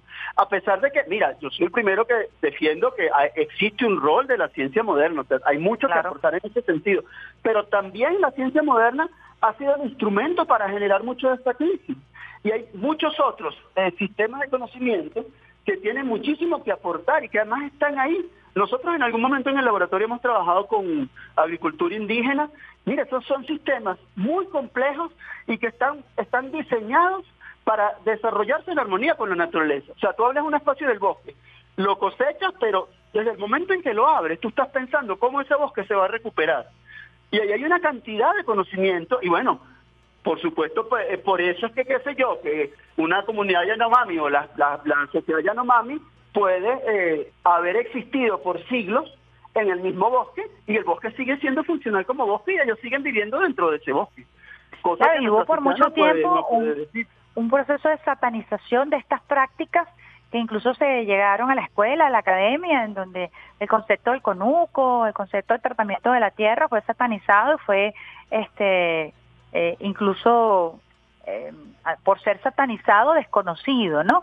Eh, desde el laboratorio del IBIC, eh, ¿cuáles son esas experiencias que usted particularmente como, como estudioso, como investigador, como biólogo, ah, le ha gustado más? Eh, ¿Se ha sentido más identificado o considera que ha sido su mejor trabajo en equipo? Bueno, mira, ha, ha, habido muchas cosas interesantes, hemos tenido una participación significativa en las negociaciones internacionales, eso ha sido todo un aprendizaje y bueno, eh, eh, creo que algún impacto positivo ha tenido, te digo creo porque son sistemas muy complicados y solo a los, de, los años dirán. Eh, también participamos en, con el IPCC, que es el, el panel intergubernamental de cambio climático, que es como la, la instancia técnica que le dé el apoyo eh, científico al, a la convención para, para sus decisiones, ¿no? Y además para informar al mundo de cómo va la cosa, nosotros hemos tenido impactos significativos en eso también, varios de los que formamos parte del laboratorio hemos sido autores de ese trabajo hemos colaborado de una forma u otra. Este, pero quizás yo te digo, uno de los trabajos que para mí ha sido más interesante es ese trabajo que te dije del, de la agricultura con comunidades indígenas, porque trabajamos directamente con los indígenas.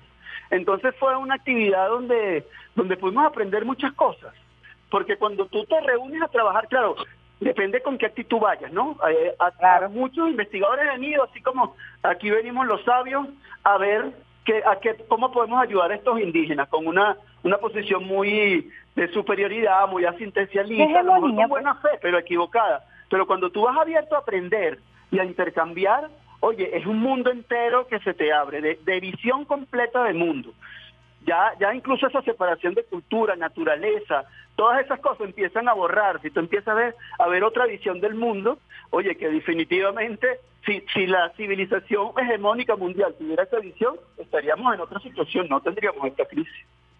Venezuela tiene posibilidades dentro de, de su geografía eh, de lograr ser una economía sostenible, eh, sustentable, eh, practicando este tipo de experiencias que nos permitan a nosotros aprovechar nuestros recursos sin dañar la, la, la, tierra, sin dañar la Pachamama. ¿Cree usted que es posible que podamos conciliar estos dos elementos? ¿Existen las condiciones? Mira, esa es la pregunta de las 30.000 noches. ¿no? Eh, eh, yo creo que sí, pero además creo que sí, no solamente porque me parece que es probable, sino porque yo creo que esa es una convicción de vida, ¿entiendes? O sea, yo creo que hay cosas que uno se plantea como posibilidades, como razones de vida y en función de eso te mueves. Pues ahora, eh, es sencillo, no es nada sencillo, porque implica eh, cambios en, en, visiones profundas de las cosas. Y además porque, por supuesto, nosotros no estamos aislados del resto del mundo. Por ejemplo, te digo un detalle nada más. Venezuela produce el 0,5% de las emisiones mundiales de, de, gases de efecto invernadero. ¿Se acuerda que yo les hablaba de qué son los gases de efecto invernadero. Entonces, eso quiere decir que nosotros no estamos generando el problema como, como emisores. O sea, si nosotros mañana dejamos de emitir completamente, igual el problema va a seguir. Porque, eh, como, como les dije, pues el, si el problema lo está generando los países del norte, si ellos no cambian esas cosas, nosotros van a seguir afectando. Y vamos a seguir afectándonos, claro. Claro, o sea, quiero decir, ningún país puede funcionar en este momento aislado del resto de la humanidad. Eso no existe. O sea, existe una comunidad planetaria y lamentablemente estamos afectando el planeta, nuestra Pachamama, nuestra madre tierra, o sea, está enferma, la estamos afectando de una forma muy fuerte. Ahora, nosotros en Venezuela podemos movernos hacia eso, o sea, podemos y tenemos que hay que hay que seguir buscando, hay que seguir eh, primero cuestionándonos el tema de los transgénicos, el tema de los mercados de carbono, eso ha sido también una solución falsa que se ha movido mucho de tratar de, de resolver un problema que viene, entre otras cosas, de la mercantilización a través de la mercantilización. este, organizarnos, nuestra organización popular es muy importante y hay que fortalecerla. Incluso ahorita que se están cumpliendo 10 eh, años del golpe de timón, aquel planteamiento del comandante Chávez de como uno nada, es otra forma de organización donde las necesidades de cada uno se hacen mucho más evidentes dentro de la comunidad. Entonces hay muchas cosas que hacer, definitivamente, y, y bueno, te, repito, yo creo que eh, sí podemos y independientemente que podamos o no, tenemos que intentarlo. Tenemos que intentarlo, pues, tenemos que tener la fuerza, la fe y la esperanza desde nuestro país de poder construir a través de esta combinación perfecta que se está hablando de investigadores y de científicos que están dispuestos a combinar la ciencia moderna con los saberes ancestrales para tratar incluso de defender nuestro concepto de territorio, ¿no? que está planteado en la Constitución de la República Bolivariana de Venezuela. Usted hablaba de la cotidianidad, usted no, no solo científicos, sino todas las personas, hombres y mujeres, nosotros, eh, a mí me gusta mucho ese concepto de comunidad de vida, o sea, es una comunidad de vida que además no solamente incluye la vida humana, sino toda la vida en el planeta. Todas las personas, hablando de Venezuela, todas las personas que están en Venezuela, tenemos algo que hacer. Los científicos y los portadores de saberes ancestrales tienen una función, pero no es que son más importantes que los otros, que tienen una función. Todos tenemos una función, todas tenemos una función. Fíjese que eh, me hacía la observación incluso un médico amigo cuando él decía catástrofes naturales, me decía, la naturaleza no produce catástrofes, ha sido el hombre el que ha generado toda esta condición de depredación del, medio ambiente. Fíjese que eh, ha sido parte de la discusión que hemos sostenido el día de hoy. Eh, se, se, se, pretende culpar a la naturaleza, incluso históricamente, ¿no? La naturaleza se venga, eh, si te portas mal, si eres revolucionario, la naturaleza se venga. Una especie de vendetta que se ha establecido a nivel de relato, de discurso, así como que la naturaleza es mala, la naturaleza eh, está, el, el cauce está retomándose porque la naturaleza es mala, ¿no? Yo quisiera conversar ese, ese punto con ustedes porque es, un, es injusto eh, hablar de nuestro planeta Tierra de esa manera y además eh, termina enmascarando las verdaderas causas que hemos discutido en este programa. Pero me parece importante porque es el relato que permanece, ¿no? Es el relato que, que se vende, incluso eh, de manera soterrada por las grandes transnacionales, ¿no? No, mira, eso es otro tema interesantísimo. Primero te digo lo de lo de repensar los términos. Este, sí. es verdad, hablamos de, eh, catástrofes naturales, cuando pero ¿cómo que naturales? O sea, si yo corto un árbol y el árbol le cae arriba a un carro, yo no voy a decir que fue una catástrofe natural, ¿verdad? Bueno, esto es un claro. nosotros estamos alterando todo el sistema planetario y eso está teniendo consecuencias sobre nosotros mismos. Igual que mucha gente está diciendo, no deberíamos hablar de cambio climático, porque eso es así como neutro, el, el clima cambia, el clima siempre ha cambiado hay una, una tasa de cambio natural en el clima, pero el efecto de las sociedades humanas ha generado, particularmente de, esta, de la modernidad del capitalismo, ha generado una distorsión tal de todo ese clima que lo que tenemos ahorita es una crisis climática. Ahora, cuando tú me dices lo de la naturaleza, eso es súper interesante, porque fíjate, todo ese, ese modelo civilizatorio, que viene además de toda esa ciencia occidental, de la concepción, incluso de concepciones religiosas también, es que la naturaleza está ahí para dominarla. Mira, eh, un filósofo inglés que se llamaba Francis Bacon, que es como uno de los padres de, la, de, la, ciencia moderna, él, de, él decía que los, los científicos, que la naturaleza era como la novia de los científicos que ellos tenían que dominar. Fíjate el doble. El Imagínate doble, todo, el toda la, la, la barrabasada que significa. Una novia es para dominarla y tú ves el patriarcado, el machismo y la naturaleza es como tu novia que además tienes que, que dominar. Entonces, claro, ¿qué pasa? En vez de tratar de vivir en armonía con nuestra madre naturaleza, lo que tratamos es de dominarla, obligarla. O sea, si me perdonas, someterla. Yo violación. O sea, es la diferencia de tú estar con una persona que tú quieres de mutuo acuerdo, agarrar a una persona y violarla. Entonces, la idea es así como violar a la naturaleza, o sea, esclavizarla, obligarla, dominarla para que haga lo que nosotros queremos. Por eso, fíjate, se habla de servicios ambientales. A mí me parece eso blasfemo. O sea, ¿cómo puedo yo decir? Que el oxígeno que produce el, el repano o el bosque amazónico es un servicio para mí, como el agua que me llega por el chorro. Claro, entonces claro, desde esa visión, por supuesto, o sea, yo tengo una, una, una cosa ahí que quiero dominar, eh, le arranco los servicios y bueno, cuando no funciona como yo quiero, bueno, es mala porque no hace lo que yo quiero, ¿no? Es como el, el, el desgraciado que le pega a su pareja y cuando la tipa finalmente se va de su casa dice que es una mala mujer porque no se quedó en su casa, ¿ves? Claro, tiene que ver con la represión, tiene que ver con el modelo hegemónico, tiene que ver con el relato precisamente de ese modelo hegemónico y creo que esa frase que usted ha utilizado ha sido como muy ilustrativa de ese modelo desarrollista que busca someter la naturaleza para saquearla finalmente, para, para obtener recursos. Y, y yo recordaba aquí, eh, conversando con usted, doctor, eh, aquella tesis que se impuso en el gobierno de Donald Trump, Trump que incluso eh, creo que él se salió del protocolo de Kioto y negó cualquier crisis climática desde la postura de los Estados Unidos. Y es que ha habido un grupo de, de, de científicos y de ideólogos que se han prestado precisamente para eh, subestimar, para matizar realmente lo que ha generado ese modelo de desarrollo, ¿no?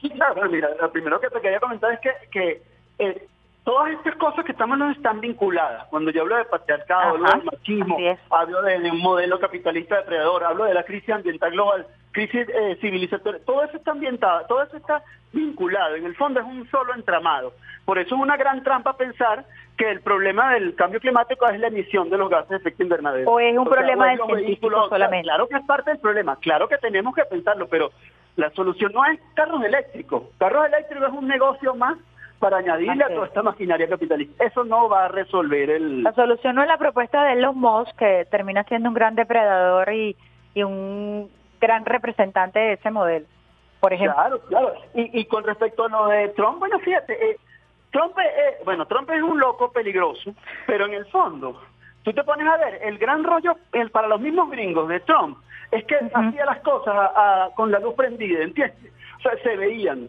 Porque fíjate, ahorita llega el nuevo presidente Biden con todo una, un halo de que va a acabar con esa locura y está manteniendo las mismas cosas. Claro, Así del Acuerdo de París que Trump había salido, él volvió a entrar. Pero ¿para qué están entrando? O sea, ellos no están entrando para salvar el planeta, simplemente se dan cuenta que ahorita políticamente, como el cambio climático, un efecto muy importante, es importante aparecer con la camisita verde, ¿ves? Lo del lavado verde. Pero en Ajá. el fondo están haciendo exactamente lo mismo. Entonces, no, el, el, el, la hipocresía en relación a eso es, es gigantesca. Y por eso hay que ¿Existe algún país europeo que realmente tenga una política medianamente honesta en torno a este tema? Se lo pregunto y disculpe mi, mi, mi ignorancia.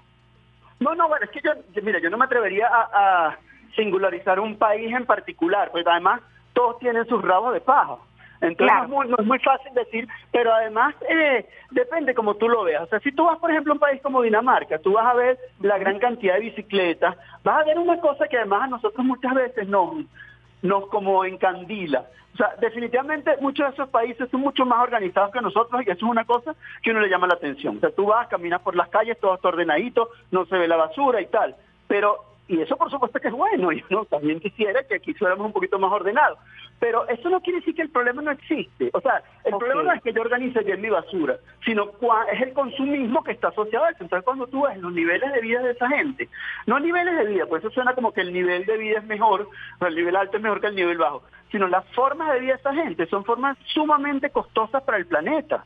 Okay. Entonces, simplemente no son sustentables. O sea, yo te decía, para ahorita no recuerdo el número, pero el número exacto, pero para que para que la tierra eh, entera funcione como funciona en esos países, necesitaríamos, no sé, 5, 6, 10 planetas Tierra, porque la tasa de consumo no la puede soportar. Eh, es insoportable. Planetario. O sea, si tú me dijeras quién, quién tiene una vida, bueno, yo te diría la cultura de cubana, qué sé yo. O sea, pero definitivamente me iría hacia los indígenas. Los, los planes de, de gobierno de países individuales hay que revisarlos. Por supuesto que algunas, así como hay cosas deplorables, hay cosas que valdría la pena de, de adaptar a, o que podrían ser. Pero siguen estando, el punto de ustedes es que siguen estando bajo ese concepto de desarrollismo, bajo el concepto industrial capitalista, y entonces esas medidas terminan siendo, como usted bien lo decía, pañitos calientes en torno a lo que debemos hacer, que es cambiar la cotidianidad. Usted lo hablaba, un enfoque eh, transversal, eh, multidisciplinario que nos permita a nosotros encontrar una verdadera salida a un nuevo relacionamiento con la, con la naturaleza y con el planeta, ¿no? Claro, y además eh, lo, yo te comentaba lo de la hipocresía, fíjate, muchos sí. países europeos, por ejemplo, no tienen industrias fuertemente contaminantes. Oye, qué chévere, qué, qué, ecológicos son. Pero resulta que compran todas las cosas que se producen en la India, en China, y que además eh, los critican por tener industrias contaminantes. Pero si esas industrias contaminantes existen porque ustedes compran los, los, los productos. Por el consumismo, pues. Es así como que yo no mato a nadie, yo contrato a alguien que lo mate por mí. Entonces, eh, eh, por eso alguien hablaba que si tú, si tú consideras, hay, hay, varias formas de calcular las emisiones, ¿no? Una puede ser territoriales, que son las emisiones que tú haces en tu territorio, pero otra es lo que llaman emisiones por consumo. Es decir, todas las emisiones asociadas a algo que tú consumas son emisiones tuyas. Y si tú haces eso, la situación, el panorama cambia completamente. Sí, definitivamente mm, el mundo tiene que dar un vuelco interesante con respecto a la fe y la esperanza y la posibilidad que tenemos de realmente adaptarnos a lo que ya tenemos y mejorarlo para poder eh, conservar a nuestro planeta Tierra, que es nuestra casa, que es nuestro hogar, que es de donde venimos y hacia dónde vamos, porque finalmente aquí nos vamos a quedar eh, eh, luego de partir de este desde este planeta, pues de este, de, este de este espacio físico, ¿no? Aquí están nuestros ancestros y nosotros en algún momento seremos ancestros de otros. Nosotros, ¿no? Vienen otras personas, nosotros somos parte de una comunidad, están los hijos, los nietos, sin pensamos en nuestra línea directa, pero están las siguientes generaciones. O sea, no puede ser que nosotros seamos tan egoístas para pensar solamente en nosotros ahorita. Y además, una cosa que sí te quería comentar, que en, en toda, este, toda esta discusión que estamos teniendo, hay dos polos que yo considero que son muy peligrosos. El primero ya te lo mencioné, que es ese el catastrofismo, ¿no? Esto ya es irreversible, no hay nada que hacer, etcétera, etcétera. Entonces, bueno, ¿para qué me voy a preocupar si igual me voy a morir, no? Y yo digo, bueno, no, lo que viene es difícil, pero sí hay mucho que hacer para que sea menos difícil y para que sea eh, vaya en crecimiento y no en decrecimiento. La otra, el otro extremo también muy peligroso es lo que yo llamo así como el, el, la ingenuidad ambientalista, que es esa cosita así como que, ajá, bueno, yo reciclo las bolsas, yo no busco bolsas de yo no uso bolsas plásticas, yo reciclo todas las no sé qué cosas, yo apoyo el reciclaje y tal. Eso está muy, ah, bueno, yo tengo un carro eléctrico. Mira, eso no es que esté mal, yo no estoy diciendo que esté mal, pero eso por sí solo nunca va a resolver el problema, nunca.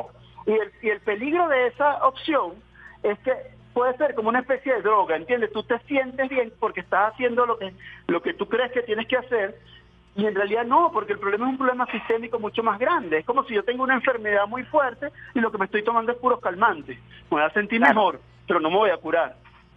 Qué interesante y qué complejo este tema y definitivamente tenemos que abordarlo muchísimo más para que se masifique, para que se democratice el conocimiento que a veces se queda en pequeños grupos y resulta que ustedes por ejemplo, a través del IBEC vienen desarrollando experiencias interesantísimas. También lo viene haciendo la Escuela de, Planificación del Ministerio del Poder Popular para la Planificación, con geógrafos, entender la nueva territorialidad, entender, como usted bien lo decía, eh, eh, cómo vamos a, vivir frente a estas nuevas realidades.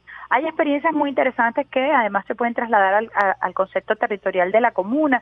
Y digo esto porque la esperanza también tiene nombre y apellido, ¿no? La esperanza también es un proyecto tangible que estamos manejando desde aquí, humildemente desde la República Bolivariana de Venezuela. Sí, claro, claro. Y bueno, yo, yo, yo no digo además, ver este problema como un problema ambiental y ver los que están preocupados eso como unos flores es lo que quieren los países del norte. Porque eso, eso es como una gran tranquilidad, ¿no? O sea, sí, esto es un problema ambiental nada más, tenemos que sembrar muchos árboles y, y reciclar. Repito, nada malo con, con eso pero es, es, un problema eh, mundial. Se trata de una crisis civilizatoria que tiene una dimensión ambiental. Es un problema económico, es un problema social, es un problema político y que sí nos afecta día a día y bueno, lamentablemente cada vez se está haciendo más evidente. O sea, cada vez hay menos gente, todavía hay gente que niega la existencia del cambio climático o la, la responsabilidad humana. Pero oye, cada vez se hace más difícil o se les hace más difícil hacerlo porque las evidencias son demasiado fuertes. Estamos conversando con el biólogo Pedro Borges, su mensaje a los usuarios y las usuarias del Sistema Radio Nacional de Venezuela a propósito de esta densa discusión, pero también muy humana que hemos sostenido el día de hoy a propósito del cambio climático. Bueno, mira, yo, yo creo que lo principal que yo le diría, primero es no me crean nada, oigan esas ideas, investiguen, reflexionen, conversen. O sea, yo, yo creo que lo más importante es que la gente entienda que esto es un tema es un tema eh, crucial y que por eso tenemos que reflexionar, tenemos que llegar a nuestras nuestras posiciones y además oír todos los puntos de vista y entender que esto no es un problema de mañana y no es un problema ambiental, no es un problema de cuidar unos arbolitos solamente, es un problema eh, que atraviesa todos los aspectos de nuestra vida, la salud, la alimentación, la economía, la política, todo eso tiene que ver entonces, a la hora de tomar sus decisiones a todos los niveles, al nivel más pequeño y al nivel más alto, al nivel de política, al nivel de que, apoyen ustedes, oye, piensen en todas estas cosas y piensen hacia dónde tenemos que ir. Eh, eh, hay una, quizás termino con esto, ¿no? La, racionalidad de, de este modelo civilizatorio predominante, el mercantilismo, es una, es una racionalidad de, lucro. O sea, lo, lo importante es aquello que me da plata, ¿no? Pero hay una racionalidad alternativa, que es una racionalidad basada en la producción y reproducción de la vida. O sea, lo que sea bueno para la producción y reproducción de la vida, y me refiero a una vida digna, una vida plena, no solamente para los seres humanos, sino de la comunidad de vida del planeta, esa es la racionalidad que nosotros tenemos que, que apoyar. Y en base a esa racionalidad, las decisiones entonces van a ser diferentes. Qué bonita esta frase para, para culminar esta conversación. Doctor, nosotros estamos aquí a la orden en el Sistema Radio Nacional de Venezuela para continuar dando estos debates que son muy interesantes, que además son transversales, transversales al conocimiento, transversales a la vida, como muy bien usted lo ha descrito, y agradecemos que comparta sus experiencias con nosotros en esta mañana de hoy miércoles. Muchísimas gracias, muy agradecidos, profesor. Muchas gracias a ustedes por esta oportunidad de compartir todas estas cosas y sigamos reflexionando al respecto. Sigamos investigando, sigamos reflexionando. Esa es la tarea que nos deja el profesor, el biólogo Pedro Borges del Instituto Venezolano de Investigaciones Científicas, IBIC, que vienen trabajando todo este tema de la crisis climática. Y ojo, muy importante lo que él decía acerca de lo transversal. No estamos hablando meramente de un tema ambientalista, estamos hablando de un modelo, como lo decía el comandante Chávez, de un sistema. Fíjense qué hermosa esa frase que la vamos a, recordar, la racionalidad de la producción y la reproducción de la comunidad de la vida plena. No solamente estamos hablando de la vida del ser humano, estamos hablando del árbol, del animal, de todas las especies que hacen vida en nuestro planeta.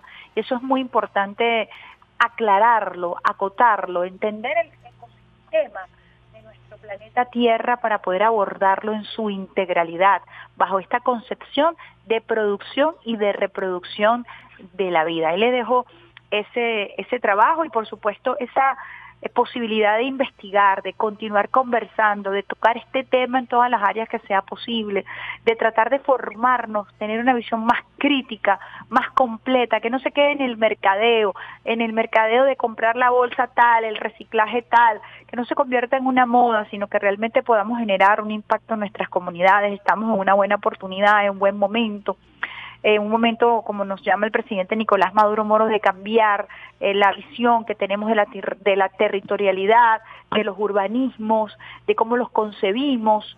Es muy interesante el momento que nos toca y no tenemos alternativas sino bregar, luchar a través de la fe y la esperanza. Una fe y esperanza que se concreta en el territorio, en la organización política, en el proceso educativo, en la generación de alimentos, en la industria venezolana. Es en fin, un trabajo en conjunto, en, en mancomunidad, gobierno y pueblo.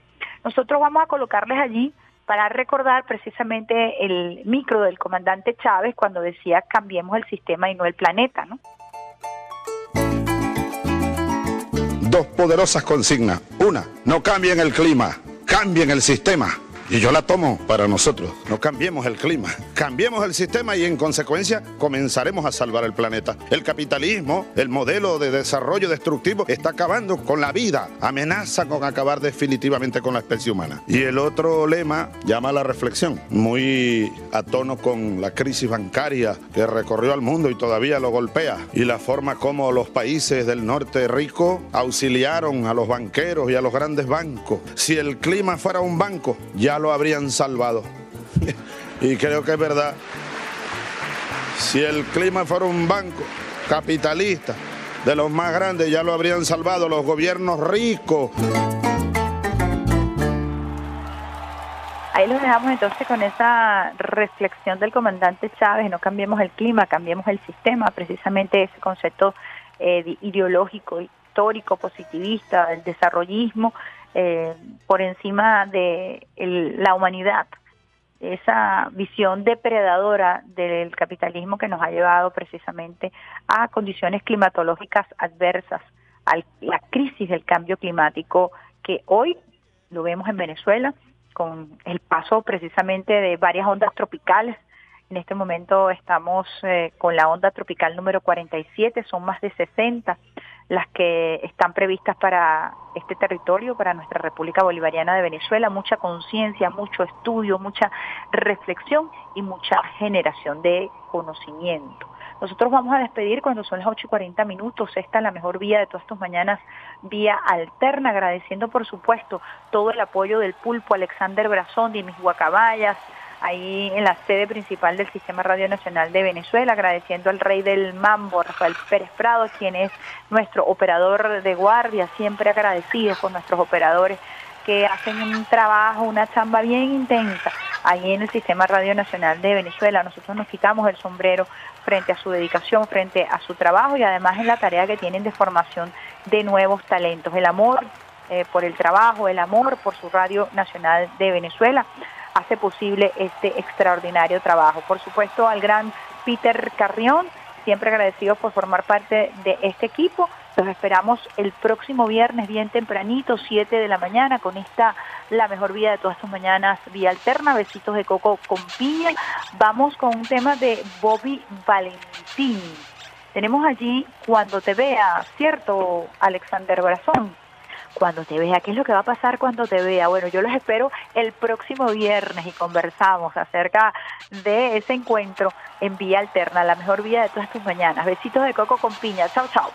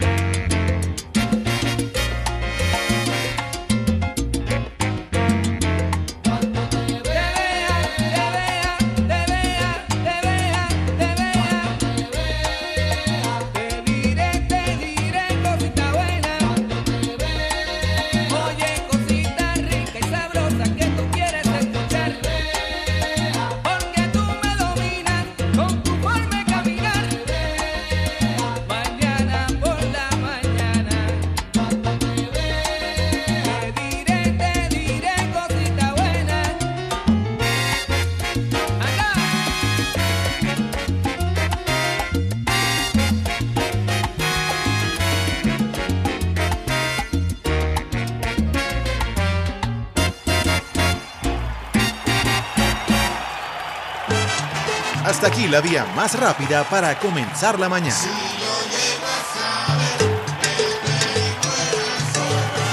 Esto fue Vía Alterna.